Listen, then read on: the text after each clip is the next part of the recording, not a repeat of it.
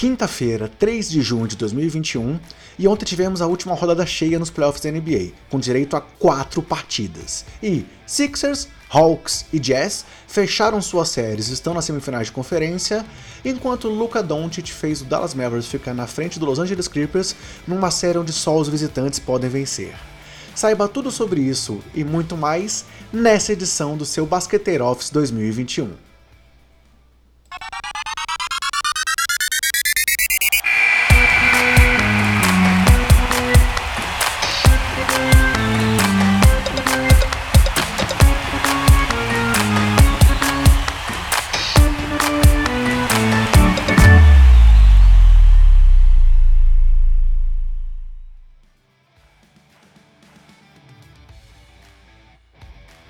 Fala basqueteiros, eu sou o André Rocha e esse é o seu Basqueteiro Office, o seu giro, o seu resumo da rodada dos playoffs da NBA. E hoje vamos falar das vitórias do Philadelphia 76ers sobre o Washington Wizards, fechando a série em 4 a 1 mesmo sem Joel Embiid em quadra, do Atlanta Hawks sobre o New York Knicks em pleno Madison Square Garden, com o Trey Young mais uma vez calando a torcida e também fechando a série em 4 a 1 sobre o Utah Jazz vencendo o Memphis de por uma lavada tranquilamente e também fechando a série em 4 a 1 e sobre o Dallas Mavericks abrindo vantagem de 3 a 2 sobre os Los Angeles Clippers.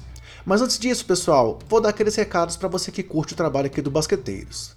Estamos nas redes sociais, sempre com o nome Basqueteiros e o nome do usuário, BasqueteirosNBA, sendo o Twitter nosso principal canal de comunicação com vocês, então nos siga nas redes se vocês querem acompanhar nosso trabalho de perto. Temos o nosso podcast, que tá no seu agregador favorito, no Spotify ou também na Orelo. E aí a nossa dica, nosso pedido inclusive, é que você baixe o app da Orelo, ouça o nosso podcast por lá, pois só de você ouvir o podcast na Orelo, a gente recebe uma remuneração a cada play que você dá. Então, além de você poder apadrear o podcast e fazer doações, ouvindo a gente por lá, você já ajuda muito o trabalho aqui do Basqueteiros. Galera, indo em frente então, começando a falar dos jogos dessa quarta-feira muito louca. Começamos com a vitória do Philadelphia 76ers sobre o Washington Wizards por 129 a 112. Joel Embiid ficou fora da partida, ele tem uma lesão leve no menisco e vai ser avaliado ali dia a dia. Por enquanto está descartada a cirurgia, ele vai fazer fisioterapia para ver em que momento ele pode retornar mas a avaliação é diária, não dá para ter uma previsão exata de quando o Embiid vai estar disponível novamente para o técnico Doc Rivers.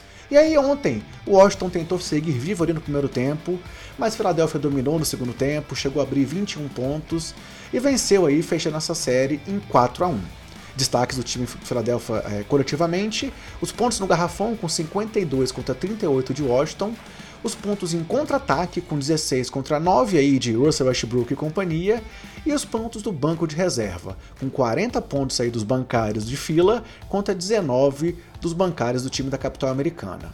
E aí os destaques individuais foram Seth Curry, que marcou 30 pontos, o seu recorde na carreira em playoffs, acertando 10 em 17 arremessos, 3 de 6 nas bolas de 3 e os 7 lances livres que ele tentou.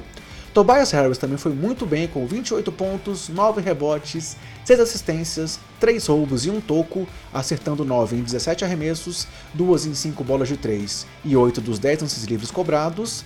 Ben Simmons chegou aí ao seu terceiro triplo-duplo em pós-temporada, a segunda maior marca da história do Philadelphia, atrás apenas de Will Chamberlain, com 19 pontos, 10 rebotes, 11 assistências, além de um roubo e dois tocos, acertando 7 de 11 arremessos e tendo mais 17 no plus-minus, ou seja, o Philadelphia fez mais 17 pontos do que o Washington, enquanto Simmons teve em quadra.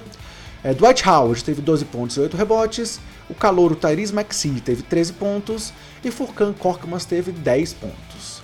Pelo lado do Wizards, que terminou a temporada depois de uma grande reação, é, não é demérito nenhum eles serem eliminados pelo time de melhor campanha da NBA, e eles fizeram muito de conseguir essa arrancada no final, passar pelo play-in e chegar a esses playoffs. É, Davis Bertans ficou fora por lesão, e aí os destaques foram Bradley Bill, mais uma vez cestinha do time, com 32 pontos, 7 rebotes, 5 assistências, mas apenas 2 acertos em 7 bolas de 3. Russell Westbrook beirou mais uma vez um triplo-duplo com 24 pontos, 8 rebotes e 10 assistências, mas teve menos 21 de plus-minus.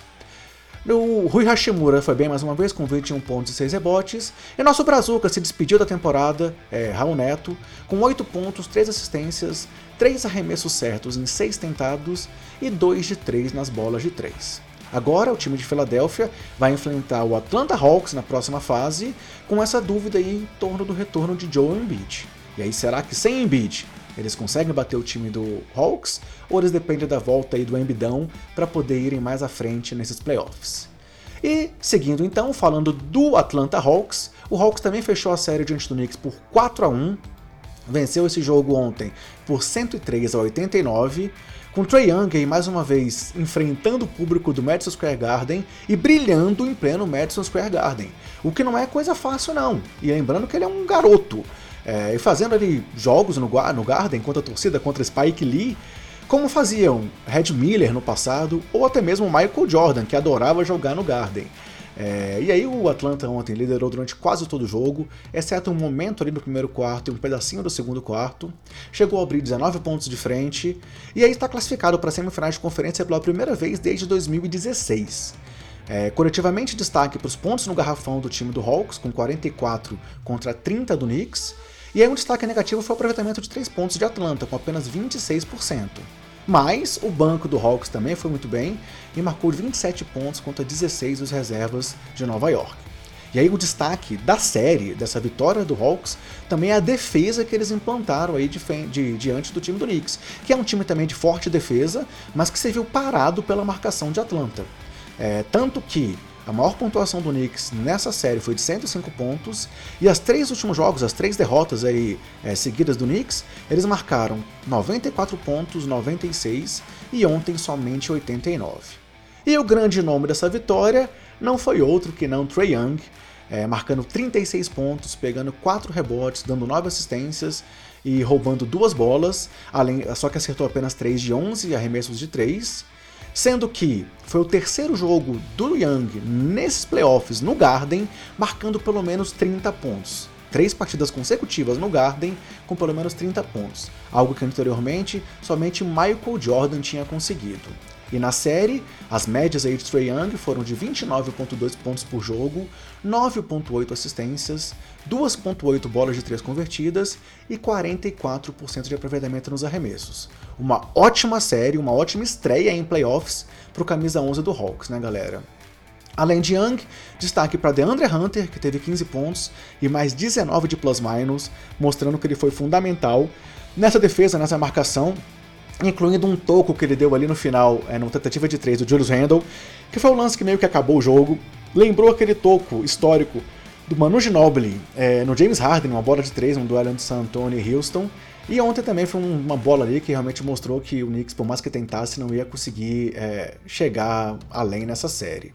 Além dos dois, Clint Capella teve um duplo-duplo com 14 pontos, 15 rebotes, é, um roubo e dois tocos, acertando 6 de 7 arremessos e tendo mais 21 de plus-minus, a melhor marca do Hawks. Enquanto Joe Collins teve 13 pontos e 7 rebotes. Pelo lado do Knicks, que se despede de uma temporada que não pode ser considerada ruim, não. Voltar aos playoffs, implementar uma cultura vencedora. Tom Thibodeau fez um ótimo trabalho aí, surpreendendo muita gente. Tiveram uma defesa muito forte, tiveram Derrick Rose muito bem e tiveram o Julius Randle como o jogador que mais evoluiu na temporada. E mesmo o Randle, que caiu demais nos playoffs, foi bem na temporada e merece o reconhecimento por tudo que ele fez. É, ontem ele teve 23 pontos e 13 rebotes, acertando 8 de 21 arremessos e 3 de 9 bolas de 3. E aí, vale citar a queda dele da temporada regular para esses playoffs, onde as médias dele baixaram de 24 pontos por jogo para 18, de 45% de aproveitamento nos arremessos para 29 e de 41% nas bolas de 3 para 33. Mas o futuro ainda guarda muita coisa para esse Knicks, guarda muita coisa pro Randall, que ainda é um jogador jovem. E ao lado dele tem, por exemplo, o RJ Barrett, que teve 17 pontos, 7 rebotes, 5 assistências. E um elenco de apoio que também foi muito bem, com o Red Bullock marcando 12 pontos com 4 bolas de 3. É... Alec Burks teve 12 pontos, Emmanuel Quickley, o calor sensação aí do Knicks, teve 11 pontos, e ontem Derrick Rose não conseguiu repetir as atuações dos últimos jogos, onde ele brilhou com a camisa do Knicks nesses playoffs, e ontem teve só 6 pontos e 5 assistências, acertando 3 de 11 arremessos. Detalhe aqui foi que após o jogo, o Rose deu a camisa dele ali pro Young com um recadinho, dizendo pro Young continuar buscando sempre o melhor e continuar crescendo, elogiando aí o adversário por essa vitória, mostrando o respeito que só os grandes jogadores têm, né? Pela frente, então, agora o Atlanta Hawks pega o Philadelphia. Philadelphia, o time de melhor campanha da temporada. E nessa temporada foram três duelos, com duas vitórias do Sixers sobre o Hawks. Sendo que em playoffs, só para trazer uma situação histórica, foram dois confrontos e duas vitórias dos Sixers, mas elas aconteceram em 1980 e em 1982. O jogo 1 dessa série vai ser no domingo, dia 6 de junho. Não há informação ainda de horário ou de transmissão. E eu vou deixar aqui meu palpite para essa série para vocês. Claro que a questão do Embiid é muito relevante, se ele vai voltar, se ele não vai voltar. O Hawks mostrou que não é um time aí que pode ser descartado facilmente, mas com ou sem Embiid eu aposto em Philadelphia vencendo em seis partidas. 4 a 2 para o 76ers. Se o Embiid voltar, talvez até um 4 a 1. Galera, agora eu quero aproveitar mais uma pausa aqui para dar outros recados para vocês que são falar dos nossos parceiros. O primeiro é o portal Jumper Brasil. A gente fechou uma parceria nessa temporada e o nosso podcast é publicado toda vez que ele sai lá no portal do Jumper. É, se você quer se manter bem informado sobre basquete, então, e encontrar o Basqueteiros por outro caminho, é só entrar sempre lá no portal do Jumper que você encontra o nosso conteúdo por lá. E além disso, a loja Odyssey, uma loja de camisetas. Esse modelo aqui que eu estou em homenagem ao Jazz hoje, por exemplo, ó, de Cal Malone e John Stockton, é da Odyssey. E a Odyssey tem uma linha super especial sobre a NBA e é parceira aqui do Basqueteiros. Então se você quiser comprar uma camisa muito legal lá na Odyssey, do tema basquete ou de outro tema, com 10% de desconto, é só usar o nosso cupom Basqueteiros e aproveitar esse benefício para quem acompanha e curte aqui o nosso trabalho. Indo em frente então, pessoal, os outros dois jogos da noite de ontem foram os confrontos entre Memphis Grizzlies e Utah Jazz, com vitória do Jazz por 126 a 110 e também a série fechada em 4 a 1. Para um jogo em que o Jazz mostrou ali porque ele foi o time de melhor campanha da temporada, liderou do começo ao fim, apenas no primeiro quarto meteu 9 bolas de 3 e venceu por 47 a 27, sendo que no intervalo já fez 75 a 51 com uma bola do Donovan Mitchell ali no estouro do cronômetro que botou o time em 75 pontos e, salvo engano, levou ele a 23 pontos naquele momento, 23 ou 26, agora eu fiquei em dúvida. É, mas assim, de qualquer forma, uma pontuação absurda. E a gente fala que tem aquelas adagas, né, aquelas daggers, que finalizam o jogo no final. Essa dagger desse jogo aconteceu na ida para o intervalo. Ali o jogo já estava definido e o Utah garantindo a classificação. A vantagem chegou a ser de 35 pontos, com destaque para 32 pontos dos reservas do Jazz contra 21 pontos dos bancários do time do Memphis. Sendo que o quarto período quase todo teve os bancários em quadra e a molecada do Memphis tentou ainda baixar a, a diferença no placar, mas o Jazz controlou ali com calma até o final. O grande nome do jogo foi Donovan Mitchell, com 30 pontos, 10 assistências e 5 de 8 nas bolas de 3, com um incrível plus-minus de mais 30 pontos para o Jazz, enquanto Mitchell esteve em quadra. E ele se tornou o primeiro jogador do Jazz na história, com um jogo de pelo menos 30 pontos, 5 rebotes e 10 assistências em playoffs. Rudy Gobert teve 23 pontos, 15 rebotes e 3 tocos, com mais 23 de plus-minus, acertando 10 em 3 arremessos.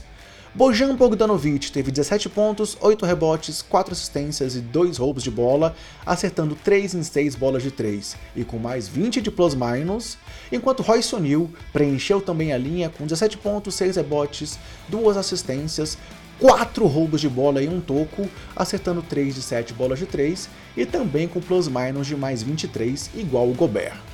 Jordan Clarkson veio do banco muito bem, contribuiu com 24 pontos, mostrando aí porque que ele foi eleito o melhor reserva dessa temporada, enquanto Mike Conley jogou apenas 11 minutos, é, sentiu ali uma questão física, fez 7 pontos, teve mais 14 de plus-minus, mas deixou a quadra e é aí um sinal de alerta para o time do Jazz, porque o Conley tem sido fundamental aí nessa armação do time, é, conduzindo o time junto com o Mitchell, e vamos ver se essa lesão aí não vai ser algo mais sério que possa prejudicar a continuidade dele nos playoffs.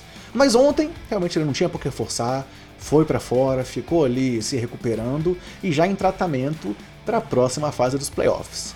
E, mais uma vez, o Jazz brilhou nas bolas de 3, manteve sua média dos playoffs com 17 acertos em 44 tentativas. Pelo lado do Memphis, Jamoran mais uma vez brilhou, com 27 pontos, 7 rebotes e 11 assistências, tendo terminado essa série com médias de 30.2 pontos por jogo, 8.2 assistências e quase 49% nos arremessos.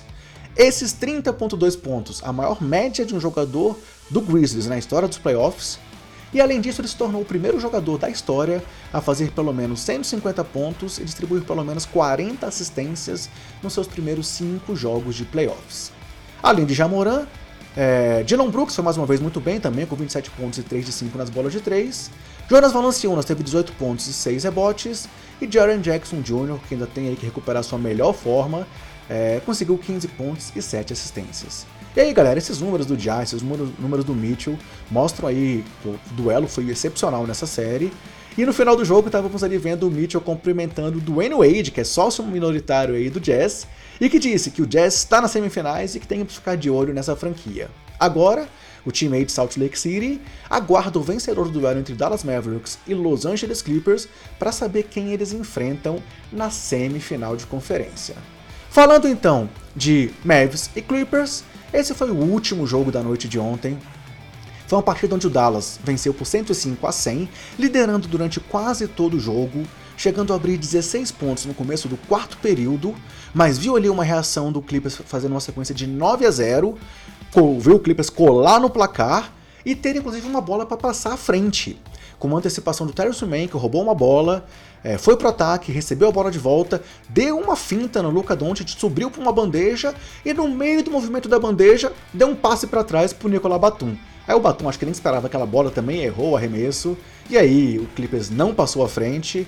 É, ainda tiveram depois uma nova chance, faltando 8 segundos para o jogo acabar, uma posse na linha de fundo que poderia ter uma bola de 3 para empatar a partida mas a bola foi batida para o Kawhi. Kawhi fez aquela jogada típica dele de partir para lateral, é, como aquele lance, por exemplo, contra o time do Philadelphia, quando era jogador do Toronto, a histórica clássica lá que ficou no ar quatro vezes, no ar quatro vezes e caiu, agora para três pontos, mas ele ficou ali engavetado na marcação, fez um arremesso muito forçado, é, deu um airball, a bola nem bateu no aro, e depois disso o Rajon Rondo foi lá pagar um sapro pro Kawhi.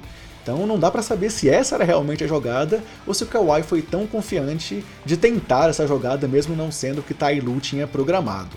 De qualquer forma, vitória do Dallas, que abre aí vantagem de 3 a 2 nessa série, e muito disso graças a um simples nome: Luca Doncic, o tesouro, Luca Magic, Hallelujah, todos os apelidos que esse moleque tem e faz por merecer.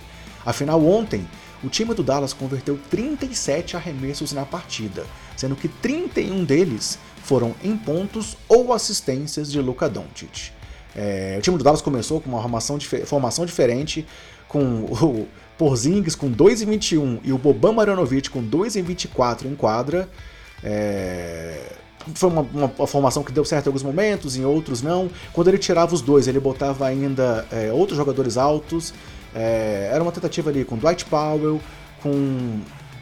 Esqueci o nome do alemão agora, galera, mas foi um jogo ali, Maxi Kleber, mas foi um jogo em que o Dallas fez uma formação diferente contra um small ball do Clippers, que não teve mais uma vez Serge Ibaka e teve o Zubat por minutos limitados, mas o Dallas acabou levando a melhor com o Kristaps Porzingis metendo uma bola decisiva ali no final e com Tim Hardaway Jr. sendo o segundo jogador mais importante do time. Luca, voltando a falar aí do lindão do Luca, do tesouro, é, ele teve 19 pontos apenas no primeiro quarto, é a mesma pontuação que ele teve no jogo anterior. Ele marcou no primeiro quarto dessa partida, acertando 5 de 6 bolas de 3 até ali. As 5 primeiras que ele tentou, ele converteu. E no final foram 42 pontos, 8 rebotes, 14 assistências, 17 de 37 nos arremessos, 6 de 12 nas bolas de 3 e 2 de 3 lances livres. Foi um jogo que também foi muito bom porque ele não foi muito além de lances livres, o que tem sido um problema aí pro Doncic nessa série.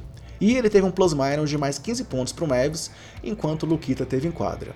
Já são 11 jogos para Luca em playoffs, sendo que em 4 deles ele marcou pelo menos 40 pontos, contra 3 em que ele marcou menos de 25 pontos. E, é, contando jogadores aí que tem pelo menos 10 jogos em playoffs, Luca tem a segunda maior média de pontos da história da NBA, com 32,8 pontos, atrás apenas daquele cara ali, galera, ó, que eu tenho ali o bonequinho ali atrás, Michael Jeffrey Jordan, que tem 33,4 pontos por jogo na sua carreira em playoffs. Segundo cestinha do time foi Tim Hardaway Jr. com 20 pontos, mas apenas 3 de 10 nas bolas de 3. É, Boban Marjanovic teve 9 pontos e 7 rebotes, e alguns lances engraçados, onde ele pegava a bola no alto no garrafão e vinham 4 jogadores em volta dele.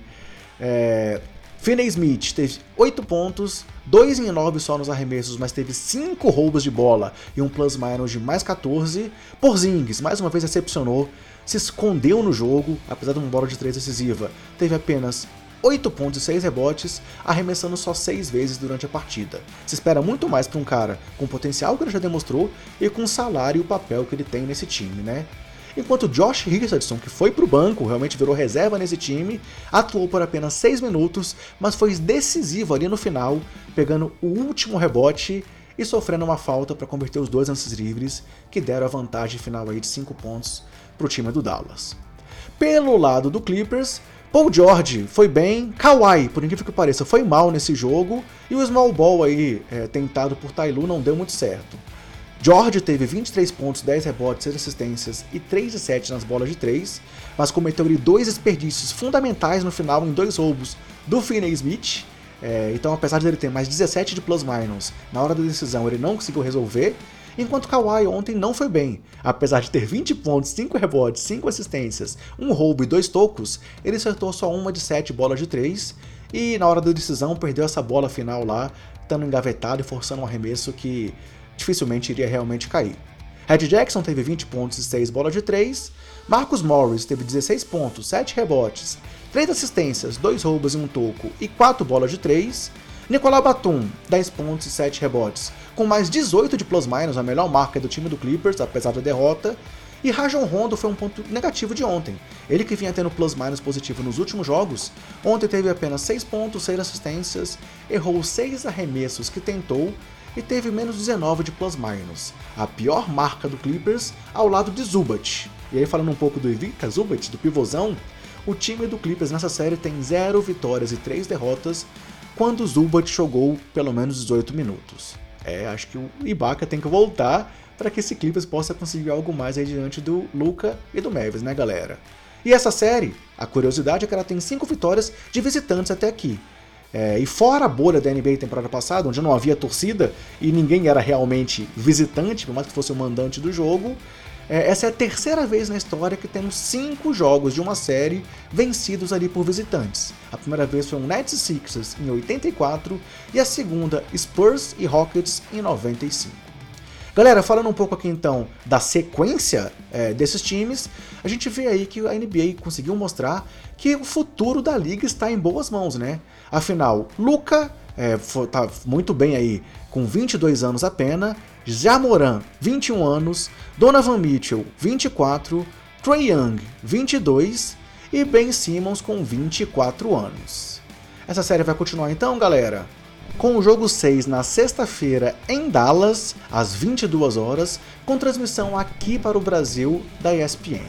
E aí galera, se você está aqui vendo esses vídeos com a gente no YouTube, vale lembrar que é, o canal 3.5 virou agora o canal Basqueteiros, então estamos aqui forte no YouTube. O Basqueteiro Office está acontecendo tanto em áudio no podcast quanto em vídeo aqui no YouTube. Se você está no YouTube, é hora de dar aquele like nesse vídeo, se inscrever no canal, ativar ali o sininho para receber todas as notificações, além de comentar aqui pra gente o que você achou da rodada, o que você achou dessa vitória aí do Dallas, das classificações de Jazz, Hawks e Sixers, o que espera da série entre Philadelphia e Atlanta, pois assim, curtindo, se inscrevendo, acionando as notificações e comentando, você ajuda o Basqueteiros a alcançar cada vez mais pessoas com esse nosso trabalho.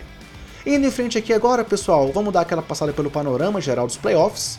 No lado oeste, apenas o time do Jazz já se classificou, venceu por 4 a 1 o time do Memphis, e temos três séries com 3 a 2. 3 a 2 Dallas contra o Clippers, 3 a 2 Denver contra o time do Blazers e 3 a 2 do Suns contra o Lakers. Lembrando que historicamente, o time que vence o jogo 5 se classificou até hoje na NBA em 83% das vezes. Vamos ver se Mavs, Denver Nuggets e Phoenix Suns mantêm aí essa tradição e comprova essa estatística. Já no lado leste, tivemos já as séries todas definidas e as semifinais estão certas. O Fila passou pelo time do Wizards e vai encarar o Atlanta, que venceu o New York Knicks, enquanto teremos Milwaukee Bucks, que varreu o campeão da temporada passada do leste, Miami Heat, encarando o Brooklyn Nets, que venceu o Boston Celtics por 4 a 1.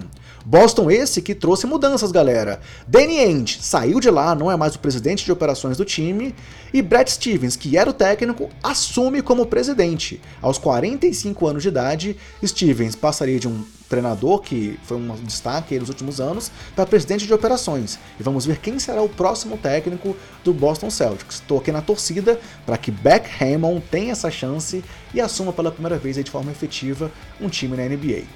Os playoffs seguem então hoje, galera, é, com dois jogos, dois jogos seis, com transmissão de rodada dupla na ESPN, às 21 horas, o Portland Trail Blazers recebendo o Denver Nuggets e às 23h30 com Los Angeles Lakers sem Anthony Davis recebendo o Phoenix Suns, que tem que acompanhar ainda a situação física de Chris Paul. E aí, será que Damian Lillard em casa consegue a vitória para forçar um jogo 7 contra o Denver ou o Joker consegue levar o time aí à classificação já hoje? E será que Papai LeBron ainda tem aí bala na agulha para vencer o Phoenix Suns sozinho? Será que Dennis Schroeder vai ajudar hoje? Ou será que Devin Booker, DeAndre Ayton, Chris Paul e companhia, Cameron Payne, conseguem aí vencer e classificar-se diante do atual campeão da NBA? Galera, então é isso. É, fechamos esse programa de hoje falando desses quatro jogos. Temos muita coisa boa ainda pela frente. Reforço o convite para você acompanhar esse nosso Basqueteiro Office, o nosso giro, o nosso resumo, que acontece aqui em torno de 20 minutos todos os dias. É, e Vamos que vamos, tem muito prova pela frente estaremos aqui até o final das finais, que podem ir até o dia 22 de julho. Então me despeço dando aquele recado de sempre para vocês. Se cuidem, cuida dos seus e cuida do próximo, e aguardo vocês no próximo Basqueteiro Office. Até mais!